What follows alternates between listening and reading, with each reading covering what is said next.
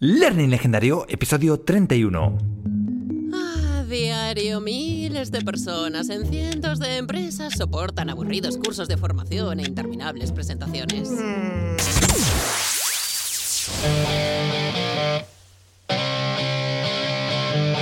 ¿Te dedicas a la formación o deseas hacerlo?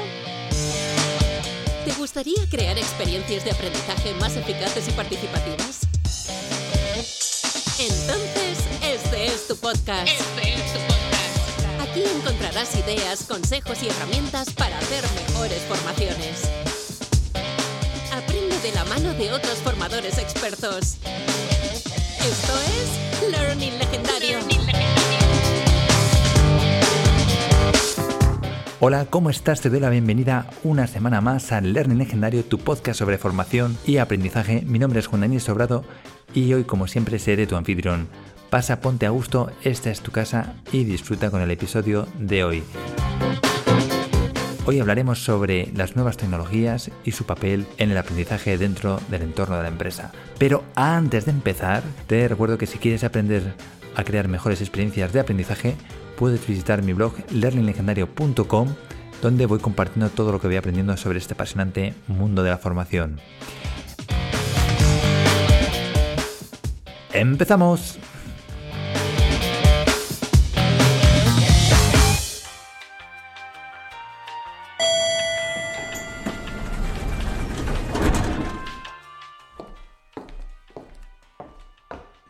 Hola, venía por el puesto de operario. ¿Pero está usted disfrazado de robot? Yo, no, soy un robot de verdad. Pero si eso es papel albal y se le ve la camiseta debajo. Que no, que soy un robot, póngame a prueba. A ver, ¿cuál es la raíz cuadrada de 961? Mm, eh, mm, eh, eh, no lo sé, soy un fraude. Solo me disfracé de robot porque dicen que las máquinas nos van a quitar el trabajo a todos.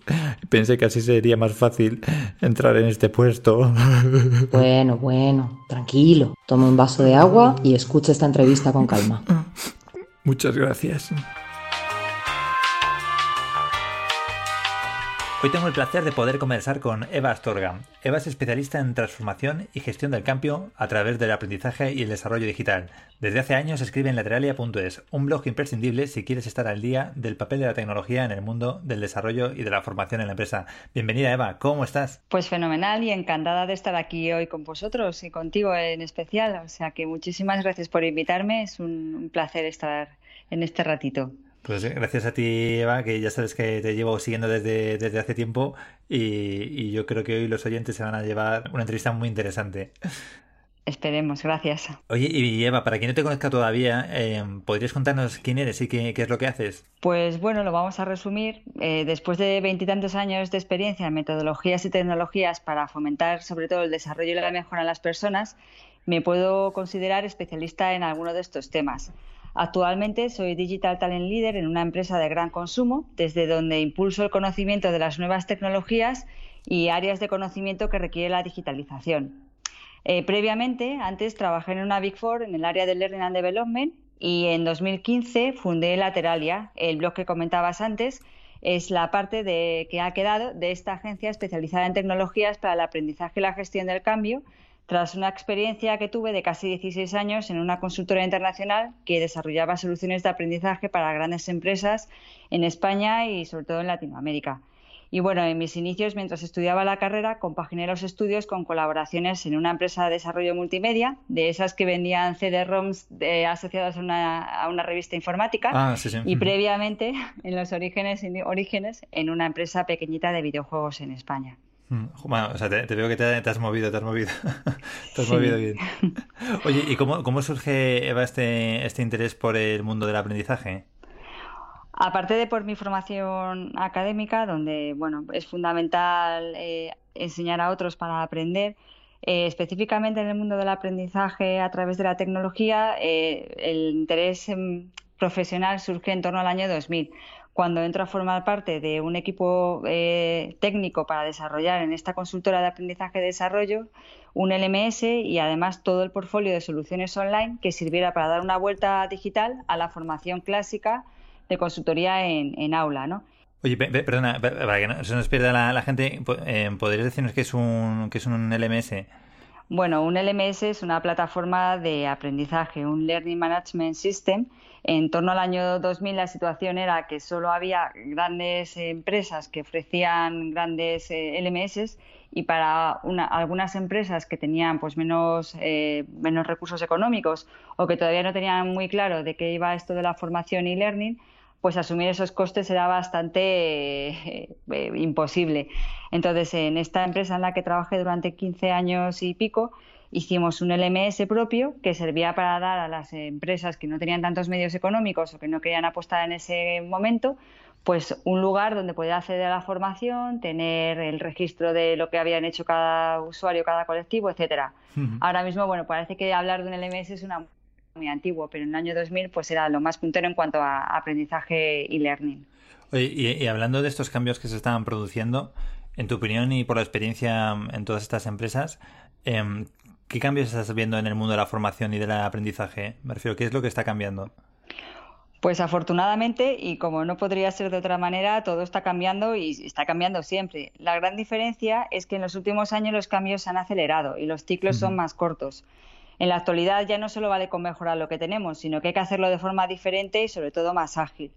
De aquí creo que surge la preocupación de las empresas tradicionales por ser capaces de introducir formas de colaboración ágiles en sus equipos, de cara sobre todo a poder diseñar y poner a prueba en el mercado productos y servicios para que el cliente o el consumidor final los teste y los valide.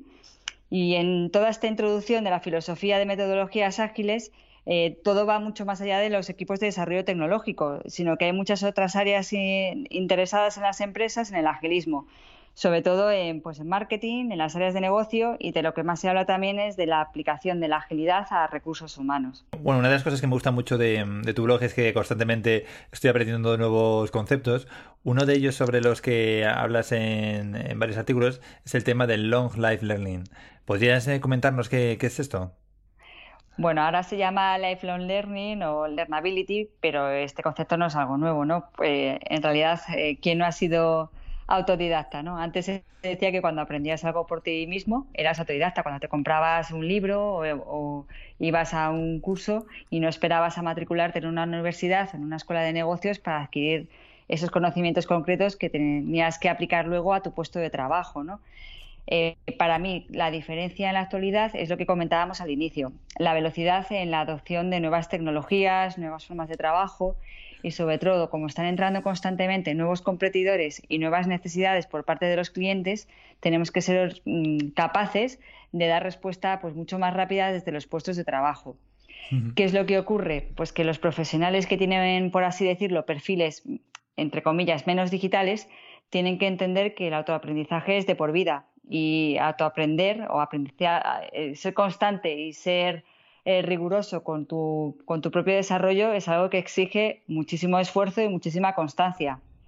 Eh, fíjate que ahora, que comentas esto, precisamente muchas veces lo que no se ve así en las empresas, que parece, y también lo he comentado con algunos otros entrevistados, que todo el mundo espera que la empresa sea quien desarrolle a sus empleados, que le faciliten la formación que vaya a necesitar y es como una actitud, una actitud mucho más, más pasiva ¿no? de lo que estás comentando tú.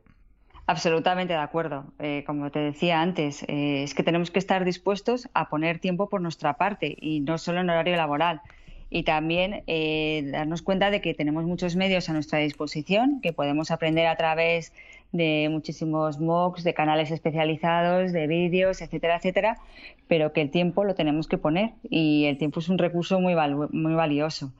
tenemos que Sí, perdona. No, no, yo, aquí simplemente añadirte bueno, que aparte de estos recursos que ahora comentarás o que te preguntaré, también incluso yo diría tiempo y también dinero. Me que también no es, normal que invita, invertamos más en el seguro del coche que en nuestro propio aprendizaje, ¿no? Y en nuestro propio desarrollo, que, que yo creo que si es posible, ¿no? Si te da la economía aprovisionar una parte eh, anualmente un presupuesto para decir, bueno, este año quiero desarrollar estas habilidades o, quiero desarrollarme en este aspecto, es también importante, ¿no? Que no es solo el esfuerzo del tiempo, sino que, también muchas veces la formación eh, pues requiere ese tipo, ese tipo de inversión.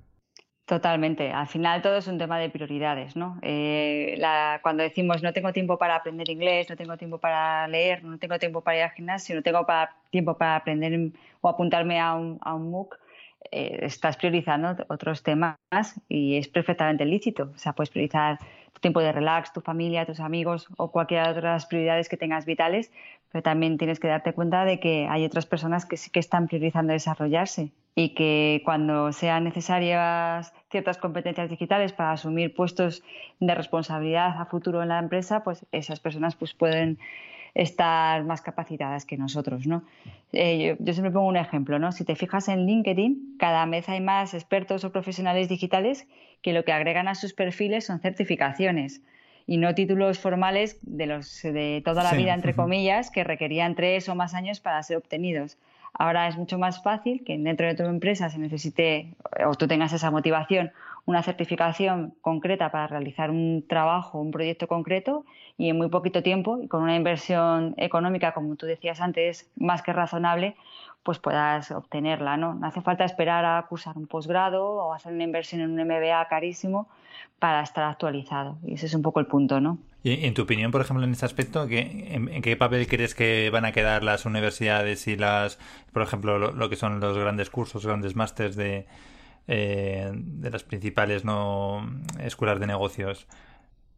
Pues también se están transformando digitalmente, no dejan de ser empresas. Eh, yo creo que lo que tendrán que ir recorriendo ese camino para cubrir la, gran diferencia que hay entre lo que se estudia en las aulas de las universidades o de las escuelas respecto a, a lo que luego lo están demandando las empresas, porque realmente muchas veces hasta en carreras muy técnicas, como puede ser la clásica informática o ahora que hay ya incluso algunas carreras de inteligencia artificial, luego hay un salto importante con lo que se necesita aplicar o hacer dentro de los puestos de trabajo, ¿no? lo que realmente necesitan las empresas. Y ahí creo que está su oportunidad, ¿no? en cómo recorrer ese camino para acercar lo que los chicos estudian en un aula o, o online, me da igual, en una carrera universitaria, en un posgrado, en un en un grado eh, respecto a luego lo que van a tener que hacer en el puesto. Fíjate que esto muchas veces también he hablado con compañeros de, de la carrera de Teleco que, que me dices, es que lo que aprendí en la carrera de 5 años no me, no me, ha servido para nada, ¿no? Lo único es que te crea, o sea, lo que sí que forjas es el hábito, ¿no? Y la actitud de recibir leches y de, y de superar obstáculos, pero que en sí lo que es el conocimiento, vamos, por lo menos en los casos en los que nosotros estamos trabajando y demás, al final, o sea, es, es más bien poco lo que aprendes en ese sentido. Bueno, también te da una estructura mental, ¿no? Una capacidad también de esfuerzo, de concentrarte para aprender, eh, de trabajar con otros compañeros. Eso, eso sí, o sea, esas habilidades desde luego sí, porque el conocimiento en sí que, que prácticamente no tiene valor porque aparte de lo que yo estudia, lo que es ahora, pues muchas veces ya eh, está, está incluso el conocimiento obsoleto. El conocimiento es perecedero, sí, pero la actitud para adquirirlo no. O sea, ahí es donde está la clave, ¿no? En cómo eh, desarrollar esa capacidad eh, para estar aprendiendo de forma constante. El lifelong learning que tú decías antes. Oye, y volviendo a este, a este punto ¿no? del aprendizaje constante, ¿qué consejos prácticos darías a las personas para desarrollar esta capacidad de aprendizaje continuo? Pues es una pregunta muy interesante. Eh, yo el primer consejo que daría sería ser conscientes de que no sabemos casi nada y, que tenemos que excitarnos a nosotros mismos ese sentimiento de curiosidad hacia lo que nos, rodea. Cuando somos niños, incluso cuando somos más jóvenes, no paramos de preguntar por qué, ¿no? Porque todo nos sorprende. Y luego, ¿qué ocurre? Porque cuando crecemos nos vamos conformando con las cosas porque pensamos que esto es así porque así debe ser, ¿no? Eh, y perdemos esa actitud inquieta. ¿Cuántas veces en las empresas hemos escuchado eh, a algún compañero que dice que no se cuestiona la situación? Dice, bueno, esto es así porque siempre se ha hecho así, ¿no? Y eso, bueno, pues te deja fuera muchas oportunidades de innovación y de, de cambiar el status quo. Pero bueno, volviendo a tu pregunta sobre qué consejos daría para desarrollar nuestra capacidad de aprendizaje, diría, por ejemplo, aprender en grupos, eh, lo de que dos cabezas juntas piensan mucho más que una por separado es completamente verdad. Cuando estás aprendiendo con grupos pequeños de 5, 6, 10 personas, estás eh, viendo otros puntos de vista, mm, eh, poniéndote el gorro de otra persona con otra experiencia vital que no tiene nada que ver con la tuya y que te va a aportar muchísimo más que si tú estás investigando por tu parte, ¿no? Otro consejo que daría es aprender en el puesto de trabajo para poner en práctica los nuevos conocimientos lo antes posible. No ir nunca ni a un curso, a un taller, a un evento o tener una conversación interesante, sino pensar cómo puedes llevar esto a, a práctica, a la práctica eh, mañana mismo cuando llegues a la oficina. Aparte, yo creo que la mejor manera de aprender es enseñar a alguien, porque de esa manera consolidas la información recién adquirido y de paso la trasladas a otros. Hoy en día la generosidad es fundamental para aprender y, enseñar. Otra cosa que recomendaría pues sería expandir nuestras inquietudes mucho más allá del trabajo que hacemos o en el sector en el que nos movemos, porque cuanto más nos, cuanto más nos especialicemos en un solo tema, más riesgo tenemos de caer en lo que se llama el efecto Einstein. ¿Podrías contarnos qué, es esto de, del efecto? Bueno, es una palabra así que suena muy fuerte, ¿no? Pero en realidad es un, es un, sesgo, cognitivo que provoca que una persona muy, muy experta en una materia sea incapaz de acometer un problema dado eh, más allá del repertorio de soluciones que ya tiene, de las soluciones ya conocidas. Esto eh, que le impide pues explorar ideas alternativas utilizando el pensamiento lateral, empatizar, ponerte en el lugar del otro, parece una cosa que, bueno, pues no tiene más, ¿no? O sea, si yo soy especialista en un tema, eh, a mí me llaman para desarrollar esta faceta en un proyecto constante, en un proyecto concreto, ¿no? Pero sí que tiene repercusiones, porque ser capaces de empatizar con el cliente y de ponerte en sus zapatos eh, te impide ver su punto de vista y creer que tú tienes ya la solución a su problema sin ni siquiera consultarle, ¿no? Eso es fundamental cuando se trabaja en modo agile. Fíjate que, en esto que comentas que... Parece em, que ahora todo el mundo em, todo el mundo recomienda, no todos los grandes gurús el recomiendan el super especializarse ¿no? en, en un área mm. de conocimiento ¿no? para, digamos, em, tener más valor en el, en el mercado. Y, sin embargo también eh, me da la sensación eso de que a veces faltan esos perfiles que tengan una visión más general que puedan relacionar áreas de conocimiento. No, no sé si en tu experiencia también notas sí, eso.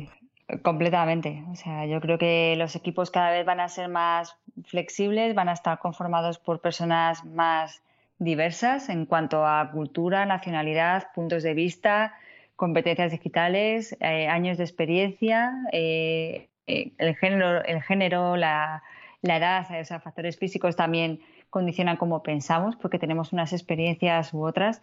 O sea que cuanto más seas capaces de aportar eh, puntos de vista diferentes, muchísimo mejor, ¿no? Yo al final lo resumiría en, la capacidad de mirar el mundo con ojos de turista, como cuando te vas a una ciudad nueva de viaje y todo te sorprende y dices, anda, mira cómo son aquí las puertas, mira cómo son aquí las señales de tráfico, mira cómo, cómo comen aquí, con qué tipo de cubiertos pues es lo mismo. Cuando estás en tu puesto de trabajo que, o en tu ciudad, en tu entorno, pues que sea capaz de, de, sorprenderte por lo que te rodea, ¿no? Hmm. Fíjate, me, ha encantado esa expresión de los ojos de turista porque es verdad que a veces vas, ahí sin, sin, vamos, sin prestar esa, esa atención y, y lo, comentaba también en una entrevista con Isra hace, hace poco de, porque él, él escribe un, un, correo diario, ¿no? escribe un tema al día, le decía, ¿pero dónde sacas estas ideas? ¿no? me decía, mira, es que la realidad, si estás atento, no es lo suficientemente rica para que te dé temas, ¿no? Y, y si tienes curiosidad, para que puedas estar hablando todo el día de, de las cosas que, que, vas viendo, ¿no? Solo en tu, en tu día a día. Yo creo que al final sí que tenemos muchos clics de cosas que nos hacen sentido. Pues, por ejemplo, estamos viendo una serie y decimos, anda, si esto es igual que una cosa que leí el otro día de historia o de arte o de música o de ciencia o un invento, lo que sea. Lo que pasa es que se nos hace el clic, pero enseguida lo olvidamos. Entonces también tenemos que tener algún tipo de rutina que nos permita consolidar esos, esos clics que hemos hecho. O sea, desde lo más básico, que es apuntarlo en un cuaderno, en tu cuaderno de ideas brillantes, contárselo a alguien, con lo cual ya no solo lo tienes tú, ya estás expandiendo ahí un pequeño virus. Al día siguiente comentarlo en la oficina, en una reunión semanal, escribir un blog o como quieras, ¿no? Pero que si tienes clics y los clics los olvidas, pues es hmm. un momento de creatividad que a lo mejor ha pasado desapercibido, ¿no? Sí, sí yo, también utilizo, bueno, yo lo voy apuntando en el móvil, porque además que lo apunto en el momento, porque sé que como no lo apunte, además simplemente en un editor de texto, apunto simplemente las, las ideas, incluso ideas para nuevos artículos o para proyectos y las, las voy apuntando en el momento porque si no se te olvida. Sí, sí. O una nota de voz o cualquier otra cosa. La grabadora de toda la vida que salía en Twin Peaks. eh, ah, bueno, todas las herramientas que tenemos ahora para en, vivo y en directo, no, incluso dictárselo a Siri que te lo mm, guarde luego en bloque de notas cuando vas en el coche. sí. sí, sí, sí, Un momento brillante. Eso está. Muy buena recomendación. Yo también eso, yo lo utilizo también en el coche, estoy diciendo a Siri, apunta, crea una nota con... Sí, bueno, creo que le tengo que decir, creo, crea recordatorio y así lo apunta en, el OmniFocus, que es el, gestor de tarea.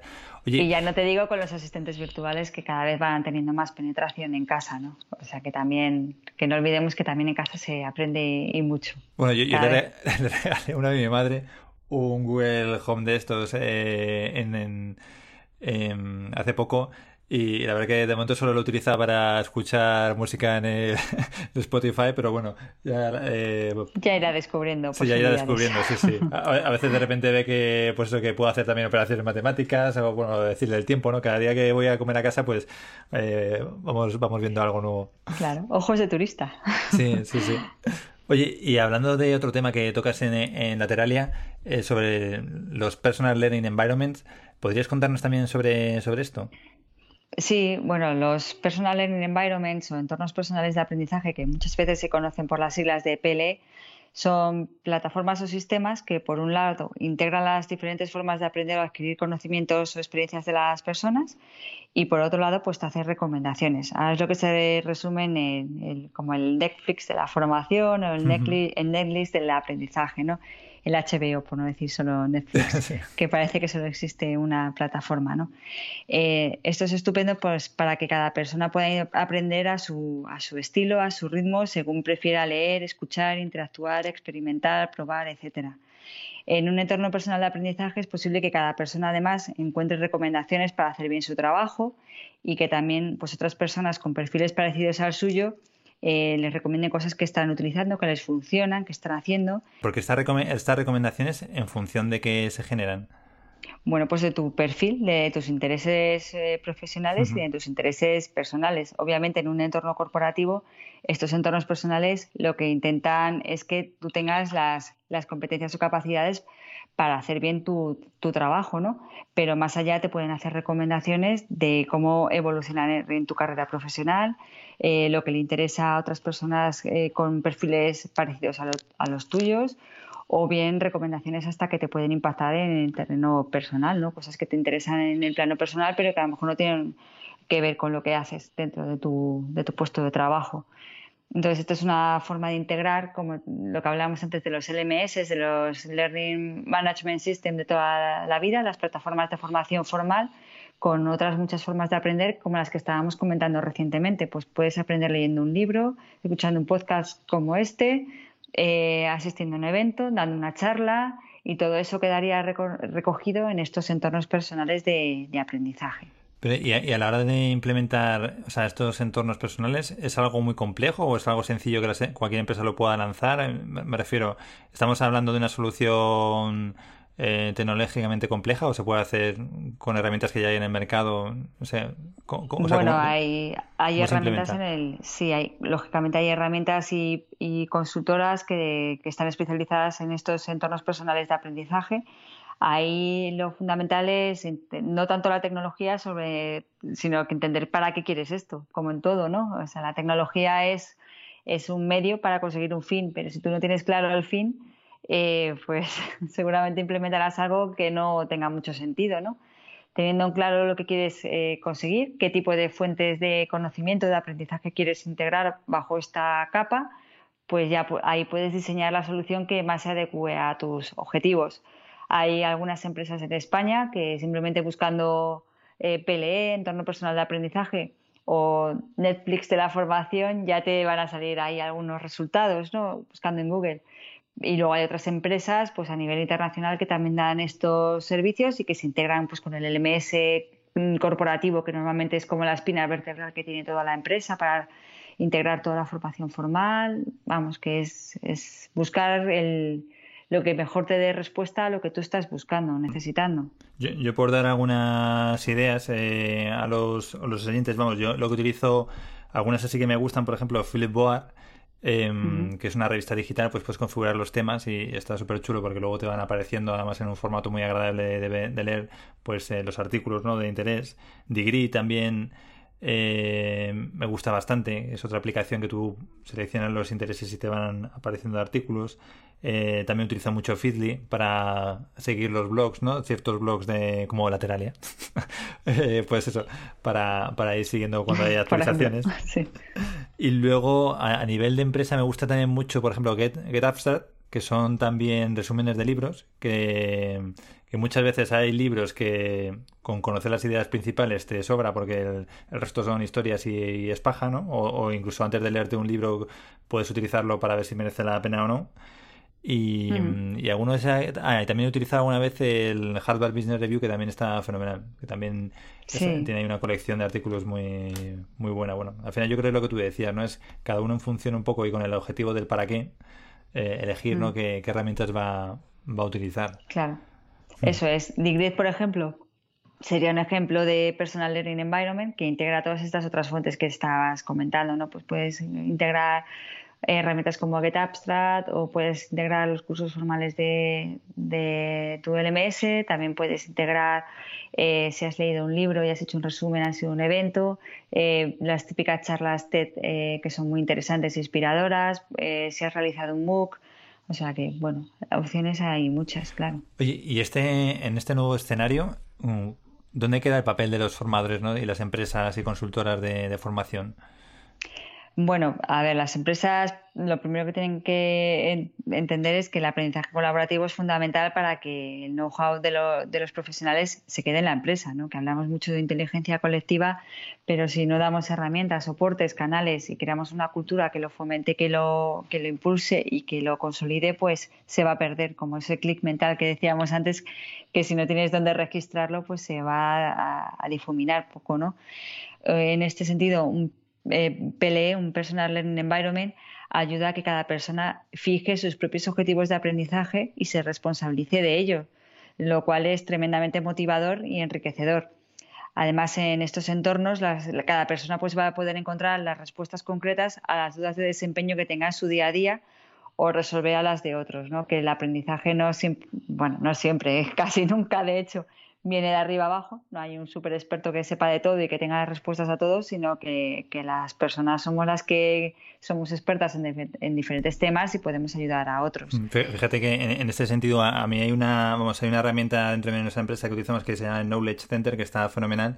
Es simplemente un sitio web, pero es una especie de Facebook privado, pero está muy bien porque es lo que tú decías, ¿no? hay eh, cualquier empleado que tenga una duda ¿no? sobre cualquier tema puede plantearla ahí y a, nivel mundial cualquiera le puede, le puede responder. ¿no? Y ahí vamos, hay dudas desde súper específicas de, pues a lo mejor alguien que está estudiando biomateriales para uno marcapasos, como cualquier otro tipo de, duda que puede ser como eh, salvar correos electrónicos en PDF automáticamente, ¿no? Y, la verdad que eso está muy chulo porque de la misma forma tú te puedes suscribir a ciertos temas, ¿no? Y ir recibiendo las preguntas que va, que va haciendo la gente. Es un poco pues como lo que sería la red social Quora, pero, pero a nivel, a nivel interno, ¿no? Y es una forma también de guardar ese conocimiento en la empresa y darle, darle agilidad. Claro, y seguramente después lo comentaremos, ¿no? Pero si a eso ya le metes un poquito de, de analytics y people analytics y eres capaz de bucear en todo esto que te está diciendo la gente que le interesa, las dudas más frecuentes, quién las soluciona, de qué modo, bueno, pues ya aquí la ecuación se va poniendo más interesante, ¿no? Porque de esa manera las áreas tradicionales de formación y desarrollo ya no son las que tienen las respuestas a todas las preguntas de, formación de los empleados, ¿no? sino que al contrario, eh, vas a detectar muchísimo mejor cuál es el gap a cubrir y qué es lo que la gente está demandando para saber hacer mejor su trabajo, ¿no? con todos los beneficios que eso conlleva en términos de desempeño, motivación, eh, rentabilidad de las acciones formativas, etcétera. Oye, y, como formadores, bueno, ya incluso como empleados, ¿qué habilidades crees, en tu opinión, que tendríamos eh, todo el mundo que estar mirando, ¿no? O que intentar desarrollar para sobrevivir, ¿no? A este, a este siglo de, cambios tan acelerados. Bueno, todo el mundo, todas las empresas están ahora inmersas en estos, en estos proyectos o en estos procesos de transformación digital y la digitalización obviamente está creando oportunidades para buscar nuevas formas de trabajar y crear negocios emergentes. pero también la realidad es que está ejerciendo una presión enorme sobre las personas, sobre todo en, todo lo relacionado con la introducción de RPA, es decir, de automatismos, eh, de robotización en los puestos de trabajo. Eh, una de las preguntas que más se oye ahora mismo en los foros, que dentro de unos años nos parecerá hasta divertida, es de ¿me va a quitar un robot mi puesto de trabajo? Eh, ¿Qué va a pasar con mi empleo? ¿A qué me voy a dedicar dentro de cinco años? ¿De qué van a trabajar mis hijos? ¿no? Entonces, bueno, eh, esto es bastante, es un debate bastante interesante, pero es verdad, ¿no? Que esa presión existe ahí. Y luego también hay una presión o una urgencia real en, el ámbito de que los empleados o los profesionales eh, más analógicos adquieran rápidamente nuevas competencias digitales para, afrontar este futuro que que va a estar llegando, ¿no? Si me preguntaras eh, cómo debería ser a grandes rasgos el perfil de futuro de estos profesionales que no han nacido en un mundo tan digital, yo te diría, por un lado, eh, la, capacidad de, tener una inteligencia social, lo que estábamos comentando antes de saber conectar a través de entornos de aprendizaje con los demás en un mundo que cada vez va a ser más eh, cambiante, más diverso y de entender el punto de vista del otro, ¿no? Y por otro lado, el perfil este del futuro de los profesionales que no han nacido digitales va a ser la capacidad de manejar diferentes disciplinas, eh, sobre todo en lo que tiene que ver con el análisis y la interpretación del dato. Eh, lo que estábamos comentando antes de aunque hayas nacido en un ámbito concreto y te hayas, trabajado muchos, muchos años en, un área, eh, tienes que saber avanzar hacia otras disciplinas, ¿no? Y todo lo que tiene que ver con con el Big Data la capacidad de, interpretar el dato va a ser fundamental. Y luego hay otra capacidad que para mí me parece que es fundamental y que ya hemos mencionado en varios momentos, es la capacidad de comunicarse con otros de forma humilde, sincera y constructiva, porque eso va a ser fundamental tanto para colaborar en equipos Agile como para saber trabajar con otros en plataformas digitales, sobre todo cuando trabajamos en remoto, donde no tenemos a la persona cara a cara y la comunicación escrita pues te puede dar muchos disgustos, ¿no? Porque nunca sabes interpretar el sentimiento real que hay detrás de, una frase. Esos son para mí como las tres grandes capacidades. Fenomenal. Fíjate con esto último que decía sobre comunicación, el, el otro día escribía un artículo en el blog sobre el tema de dar feedback, que, parece sorprendente, pero, pero hay muchas Está fácil, sí, sí, la ley estaba bien interesante. Que, siguen dando el feedback, pues eso, con la técnica del sándwich, ¿no? que sería lo más básico, que bueno, que a veces puede resultarte, pero que muchas veces no es la forma más, efectiva. Y, es sorprendente, ¿no? Porque dices, joder, pero como a mí nadie, durante todos los años que he estado por el colegio, por el instituto, la universidad, eh, incluso a veces en la empresa, nadie me ha hablado de estas cosas, ¿no? Que son tan, tan básicas, o, o ahora te parecen tan, tan esenciales, ¿no? Sí, es que es imprescindible, o sea, y, nos cuesta mucho, ¿eh? y hablo concretamente en España y en, otros países con una cultura similar, eh, cuesta mucho aceptar el valor del feedback, y mientras que en otras culturas, en otros países, te exigen, ¿no? Eh, oye, dame feedback, he estado contigo en una reunión y era la primera vez que iba, quiero saber cómo lo he hecho y qué áreas tengo que mejorar, ¿no? Siempre desde un punto de vista constructivo, ¿no? que un feedback no es sacarle las vergüenzas a alguien. Eh, volviendo otra vez al tema del agilismo, en, las retrospectivas, que son las reuniones que hay de equipo tras un sprint, es fundamental eh, dar feedback a los compañeros, porque si no mejoras en determinados aspectos que han surgido en el trabajo codo con codo durante las últimas eh, jornadas, esos mismos errores se van a replicar y a replicar y a replicar y van a crear una fricción negativa entre los miembros del equipo, ¿no? O sea que, vamos, totalmente de acuerdo contigo en que la capacidad de dar feedback constructivo y de recibirlo y pedirlo es determinante. Hmm. Sí, quizá incluso esa sea más la clave, lo que tú dices de recibirlo y pedirlo, que muchas veces eh, no nos gusta porque es algo así doloroso. Porque nos da miedo lo que nos van a decir. Digo, bueno, pues es que si no te lo dicen es peor, porque nunca sabrás que hiciste algo de forma mejorable, ¿no? Y, y, hablando de estas tecnologías, de automatización, inteligencia artificial, ¿Tú en general ves más oportunidades o, ves más amenazas? Bueno, yo por supuesto te voy a decir que veo más oportunidades que amenazas. y volviendo al tema de antes, pues sí van a desaparecer puestos de trabajo porque sus ciclos ya se han agotado o porque hayan entrado nuevos modelos de negocio que apalancándose en la tecnología van a impulsar trabajos diferentes que no existen. Eh, la historia lo que nos enseña es que las transiciones no son fáciles, eh, pero que son inevitables y muchas veces eh, necesarias. por citar alguna fuente, hay un estudio que es muy interesante de, de MapPower que se llama Los robots te necesitan, en el que se indica que se indica que las empresas que ya están automatizando procesos y transformándose digitalmente tienen confianza en que sus equipos van a aumentar, no se van a disminuir, que se, va a crear más empleo en los próximos eh, dos años, o sea, a corto plazo, y que incluso van a aumentar sus estructuras. Es decir, que de forma resumida, se va a crear más empleo, solo que va a ser diferente a lo que ya conocemos. Y obviamente, pues este cambio y lo que conlleva es un proceso complejo y de impacto muy diferente para cada persona. Mm, incluso muchas veces va a, va a ser doloroso porque va a, haber personas, y ya lo estamos viviendo con la uberización ¿no? en, muchos sectores, que durante un tiempo pues no van a tener trabajo y eso es, es muy duro y es muy cruel. Eh, y lo que sí que puedo aventurar eh, es que sí que se va a abrir una brecha importante entre las personas con perfiles o capacidades digitales capaces de desarrollar esos trabajos de futuro y las que no lo tienen, que va a ser una diferencia tan drástica como la había en el pasado entre ser un analfabeto o tener una titulación universitaria. Rápido se, hace esa transformación ¿no? para, para ir, digamos, mm, digamos, reubicando, si es que es posible reubicar esos perfiles, porque en algunos casos quizá no sea posible, con eso que comentabas también de la uberización. Y, también algo curioso que mm, yo de pequeño tenía un libro de, tecnología que hablaba, pues eso, del futuro, ¿no? Y que hablaba de que seguramente los humanos en el, futuro, en el año 2000 y pico, trabajaríamos dos días a la semana y esas ah. cosas. Luego lo que se está viendo... Sí, se está viendo que también que, esta digitalización...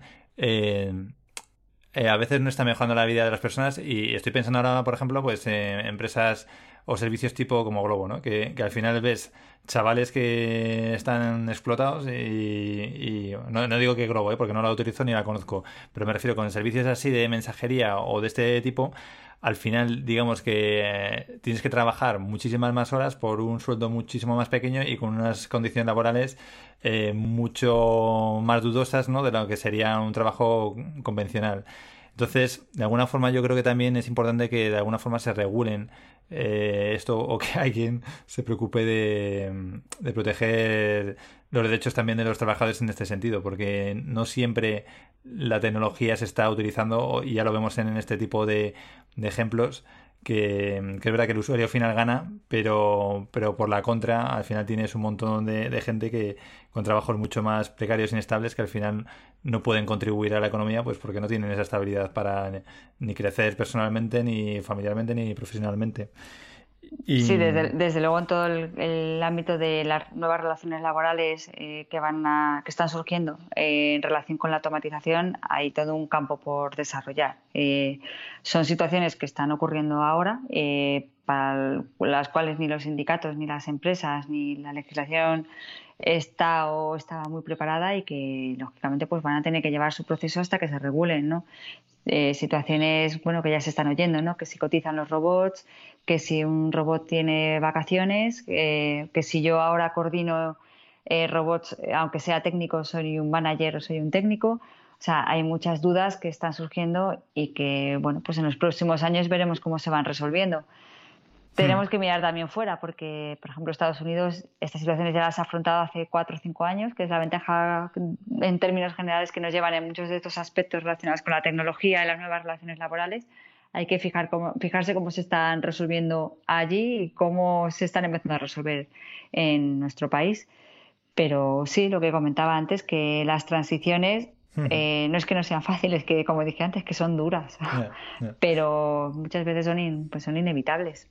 Sí, aquí también, yo creo que también por eso están reabriéndose, bueno, debates, por ejemplo, el otro día escuchaba una entrevista muy interesante sobre la renta básica universal y yo la verdad que no tenía ni idea, lo escuché en, el podcast de Cabalga el Cometa, que recomiendo a todo el mundo que escuche este, este episodio porque está muy chulo y yo porque también tenía una idea equivocada ¿no? del concepto. Eh, mm. Pero quizá pueda ser por ahí, también se puede explorar ahí una, una de las posibles soluciones ¿no? a esta, para hacer esa transición posible.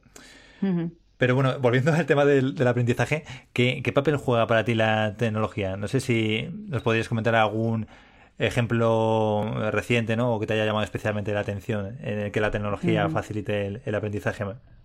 A ver, para mí la tecnología es, es, un habilitador. No tiene ni poderes mágicos para resolver problemas de negocio o culturales simplemente por estar instalada en un servidor. Eh, para mí un ejemplo claro, como me pedías, era eh, es el tema de People Analytics. Eh, la clave no está en tener grandes volúmenes de datos, sino en hacer las preguntas apropiadas, es decir, tener claro qué queremos conseguir a través de ese análisis que hagamos de los datos. Eh, aplicado a, recursos humanos tiene un potencial brutal. Ya comentaba antes pues, algunos ejemplos. y People Analytics no va a sustituir la gestión de, de, recursos humanos, People o como lo queramos llamar, sino que le va a nutrir de nuevas posibilidades para mí hay dos grandes ventajas diferenciales. Eh, por una parte, un conocimiento muy profundo y muy objetivo de las personas que componen una compañía, lo que es fundamental eh, para contar siempre con el talento adecuado, eh, tanto en el momento actual como en este entorno hacia el que vamos, donde el futuro es cambiante e incierto. ¿no? Y por otro lado, toda la parte de People Analytics va a tener un impacto muy, muy profundo, muy interesante, sobre todo también eh, pues para ayudar a posicionar a recursos humanos como un área estratégica que esté alineada con negocio para tomar decisiones críticas en torno a las personas. Oye, y, haciendo de, adivinos con todas estas tecnologías, ¿cómo, ¿cómo, crees, bueno, aparte de eso que nos contabas también del People Analytics, ¿cómo crees que que seguirá evolucionando el, aprendizaje? Bueno, en mi humilde opinión, porque creo que nadie tiene una bola de cristal ni sabe mucho para dónde van las tendencias, aunque hay muchas consultoras eh, que se dedican a esto, eh, para mí el impacto mayor va a estar en todo lo relacionado con, Machine Learning y en muchos aspectos, tanto para la creación de contenidos. Hay, alguna noticia ya que ha salido, no sé si la has leído, de una inteligencia artificial que ha sido capaz de crear de forma autónoma el contenido de un curso, o sea, discriminando de muchísimas fuentes de información de datos el índice de contenidos, redactando los objetivos de aprendizaje, haciendo toda la curación, escribiendo, sí, sí, escribiendo los cuestionarios típicos de, de, superación, de evaluación, exacto. Claro, luego detrás viene un ser humano que revisa todo y, le da forma ¿no? a, a, eso, pero que hay un trabajo ya de curación de un 80%, que es, que es muy interesante. Eh, ¿Dónde más aplicaciones veo? Pues, por ejemplo, para recomendación de acciones de formación y desarrollo específicas para cada persona y colectivo. Lo que hablábamos antes, ¿no? De los entornos personales de aprendizaje, estos Netflix que te conocen fenomenal, conocen qué están haciendo, consumiendo o aportando otras personas con perfiles parecidos al tuyo, tanto en tu empresa como en otras empresas, ¿eh? Y te ayudan pues a ser muchísimo más eh, concretos en cuanto a lo que necesitas para evolucionar en tu puesto de trabajo o a futuro, ¿no? Otro ejemplo, pues en ser más predictivos en cuanto al mapa de talento que necesita la compañía y así tener claro cuál es la persona adecuada eh, para cada puesto, porque a veces tenemos a, profesionales que están incómodos o no dan todo, toda su capacidad y es simplemente porque están desempeñando un puesto que se les queda pequeño o que se les queda grande, ¿no? Entonces, gracias a toda esta analítica es posible tener un conocimiento muchísimo más profundo de las capacidades de las personas, eh, detectar, por ejemplo, qué personas son las influencers dentro de la compañía, porque muchos mails o muchos canales de comunicación o muchas llamadas se dirigen a ellos, las personas que son capaces eh, de innovar de forma constante, que siempre están proponiendo ideas a través de las comunidades eh, que tengamos internas, ese Facebook o de otras comunidades que hay dentro de las empresas. Y detectamos que hay ahí pues, personas que son súper innovadoras y que a lo mejor por su forma de ser no se atreven a comunicárselo a, sus jefes, ¿no? Entonces, bueno, pues toda esta parte de dato aplicado a las personas y de la capacidad de explotarlo a través del Machine Learning yo creo que va a ser una baza fundamental. Sí, la, verdad que suena, suena impresionante. O sea, la, verdad que escuchándote dices, o sea, que molaría, molaría verlo, pero bueno, seguro, que lo veremos. ¿eh? Ya está, ya está, ya existe, ya hay empresas que, que están en ello, ¿no? Pero también te digo, lógicamente esto va a implicar un cambio en cuanto a los perfiles profesionales que van a ser necesarios en las áreas de recursos humanos, porque van a tener que saber de negocio, van a tener que saber formular las respuestas eh, concretas y acertadas, o sea, tener un perfil como de, consultor eh, especializado, evitar buscar el dato por el dato.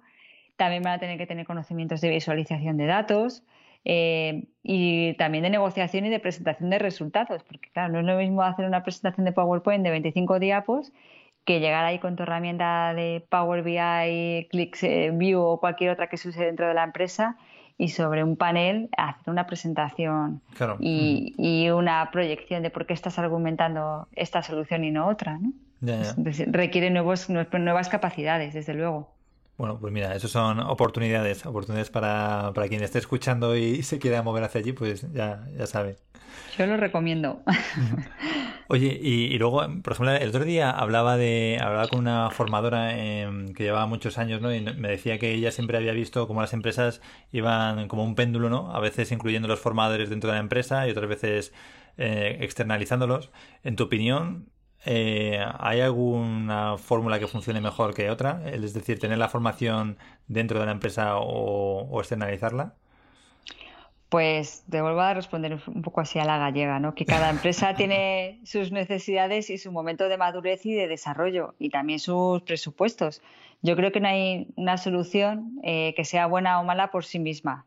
Pero bueno, por responder tu pregunta, las empresas nacidas digitales y las que se consideran organizaciones exponenciales eh, se caracterizan por tener una mochila muy ligera en todo lo que se refiere tanto a recursos físicos, hablamos de oficinas, dispositivos, eh, etcétera, como en lo que se requiere en lo que se refiere a recursos profesionales. No sé si has tenido la ocasión de leer el libro de, organizaciones exponenciales, pero es bastante... Justo, justo estoy eh, ahora con él que... Estás en ello. Sí, sí, y me parece flipante. Sí, sí, la verdad que es un cambio de mentalidad total sí, es bastante provocador, ¿no? En cuanto a cambiar ese mindset, esta mentalidad que tenemos de cómo es el mundo tal y como lo conocemos y otro mundo que ya está ahí y que no sabemos a lo mejor ni que, ni que existe.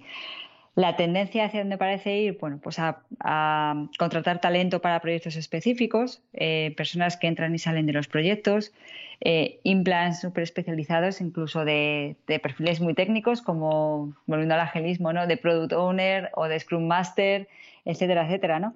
Eh, para temas de competencias concretas que necesitas en proyectos determinados. Es lo que se llama ese perfil de nomad, que, seguro que también has oído hablar, ¿no? Y también está habiendo una tendencia importante, importante hacia eh, alianzas estratégicas, estratégicas o partnerships con algunas empresas de manera puntual pues para desarrollar necesidades de proyectos o negocios puntuales, ¿no? O sea que la tendencia parece ir hacia estos modelos de alianzas o implants o nomads eh, más que a tener los recursos dentro de la compañía. Eso es lo que parece moverse. Fíjate que ahora lo, decías lo de Nomads. Em, bueno, primero también que le recomiendo a todo el mundo que escuche un podcast que se llama Diarios de, un Nomad de Raúl Hernández González, que está, está muy bien. precisamente, pues eso, eh, hablan también de eh, bueno, y es un poco el reflejo de lo que se está viendo también que comentabas tú, ¿no? Esa tendencia de que antes a lo mejor se buscaba a una macroempresa o una consultora para darte una solución y ahora más eh, con esa consultoría artesana, ¿no? Que también hay un movimiento importante en ese sentido. Eh, quizás simplemente un punto diferente, ¿no? De, con alguien que tenga mucha experiencia y haya tocado muchas cosas, te puede dar la, solución trabajando de forma más ágil, ¿no? Y no hace falta un ejército de personas, ¿no? Haciendo una propuesta que es un copy-paste de, otras que han, hecho en cualquier otro sitio, ¿no? no sé de quién es la frase, pero la leí hace algún tiempo que decía que por muchas personas inteligentes que tengas en tu compañía, siempre va a haber muchísimas personas inteligentes fuera de ella. Entonces, bueno, la clave está en seleccionar qué, talento necesitas para cada proyecto y para, ocasión, para cada ocasión y ficharle de, pues, de forma contextual. O sea, yo creo que el futuro va por ahí. Oye, y ya para terminar, ¿querrías compartir alguna historia o alguna anécdota que te guste especialmente, ¿no? Y que, tenga alguna moraleja o un mensaje especial para ti. Bueno, pues ah, un poco por llevarlo al, al, plano más personal, como comentaba al principio, hace algunos años decidí pues dejar una empresa en la que estuve muchísimo tiempo para montar mi propia marca, que es Lateralia, ¿no? que es una, era una marca de consultoría de formación, de formación y aprendizaje. Y la llamé Lateralia en honor a Edward de Bono y el pensamiento lateral, que seguro que lo conoces también. ¿no? Y la imagen en que lo representaba era la de un pez saltando fuera de, de su pecera, escapándose, ¿no? a ver qué había por ahí.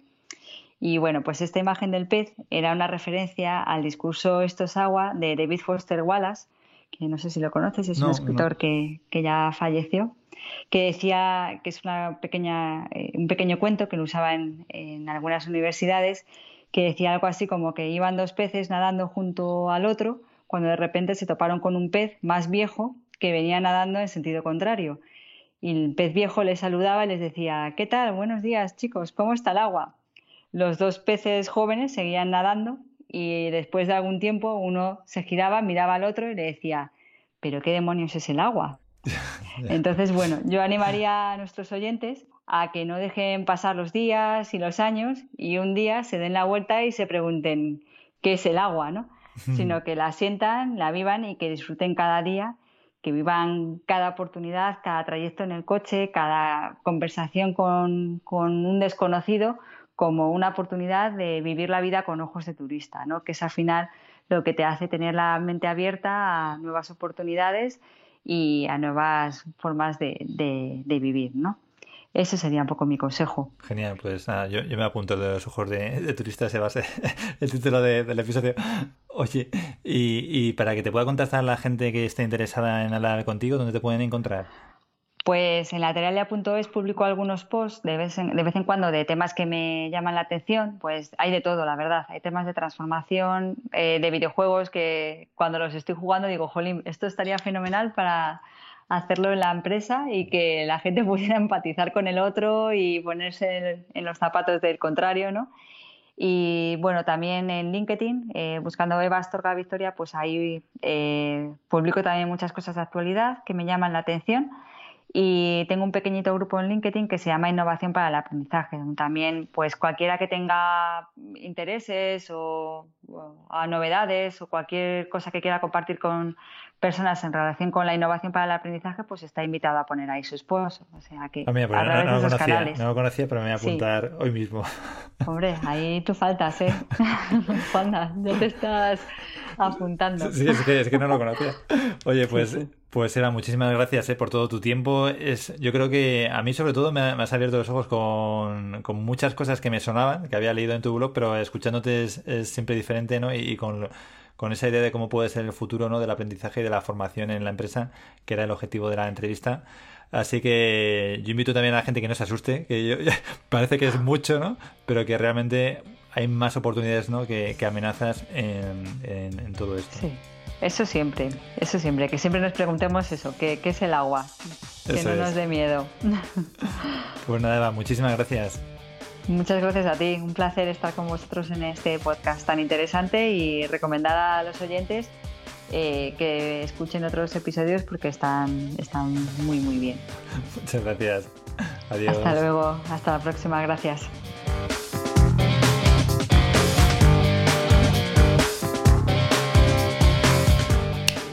Bueno, pues esto ha sido todo por hoy. Espero que esta entrevista con Eva Astorga te haya ayudado a reflexionar y te haya inspirado sobre las nuevas oportunidades que se abren con las nuevas tecnologías. Si tienes alguna pregunta, te invito a hacerla en learninglegendario.com barra pregunta. Allí puedes grabar tu mensaje de voz con tu cuestión y lo responderé en un próximo episodio del podcast. Y como siempre, muchísimas gracias por vuestras valoraciones, allí donde sea que estéis escuchando el podcast. Gracias a esas valoraciones de 5 estrellas, cada vez más y más formadores están haciendo de sus cursos experiencias mucho más eficaces y participativas. Así que nada, mil gracias. Nos vemos y como siempre te deseo mucho éxito en tu próxima formación. Adiós.